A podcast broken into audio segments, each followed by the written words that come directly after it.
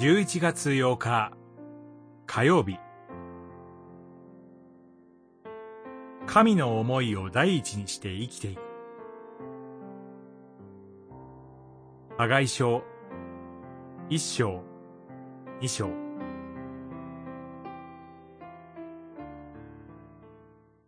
神殿を廃墟のままにしておきながら自分たちは板で張った家に住んでいてよいのか。主はこう言われる。お前たちは自分の歩む道に心を止めよ。一章、四節、五節。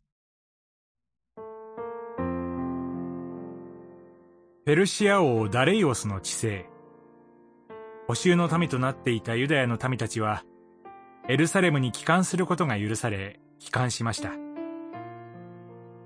この時、補修から解放された民たちの意識は大きく変化していました。信仰に基づく故郷の再建という希望は忘れられ、神殿に対しては無関心、無頓着になり、さらに経済的にも厳しいことから自分の家を第一にするという生活に陥っていました。彼らは神殿を建て直すのに消極的でした。そこでハガイは、民たちを奮い立たせて、神殿再建を実現させようとします。ハガイは、民たちの怠慢と自己中心を指摘し、民たちに反省を促し、今自分の置かれている現状を見つめさせます。このままで良いのかと。そして、自分たちの歩むべき道、神の思いである神殿再建へと導きます。さらに神殿再建には、神の豊かな祝福があることを約束します。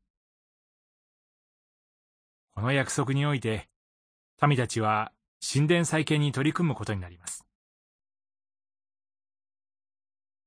神は、私たちに今置かれている現状をよく考えてみなさいと言われます。自分中心ではなく、神の思いを第一にするように、と語りかけてくださいます。この思いに生き続けることが、私たちであることを覚え、希望を持って信じ続けてまいりましょう。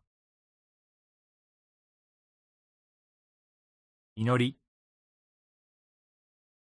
主よ。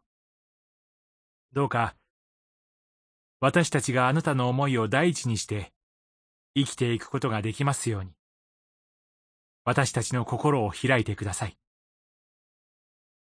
アメン。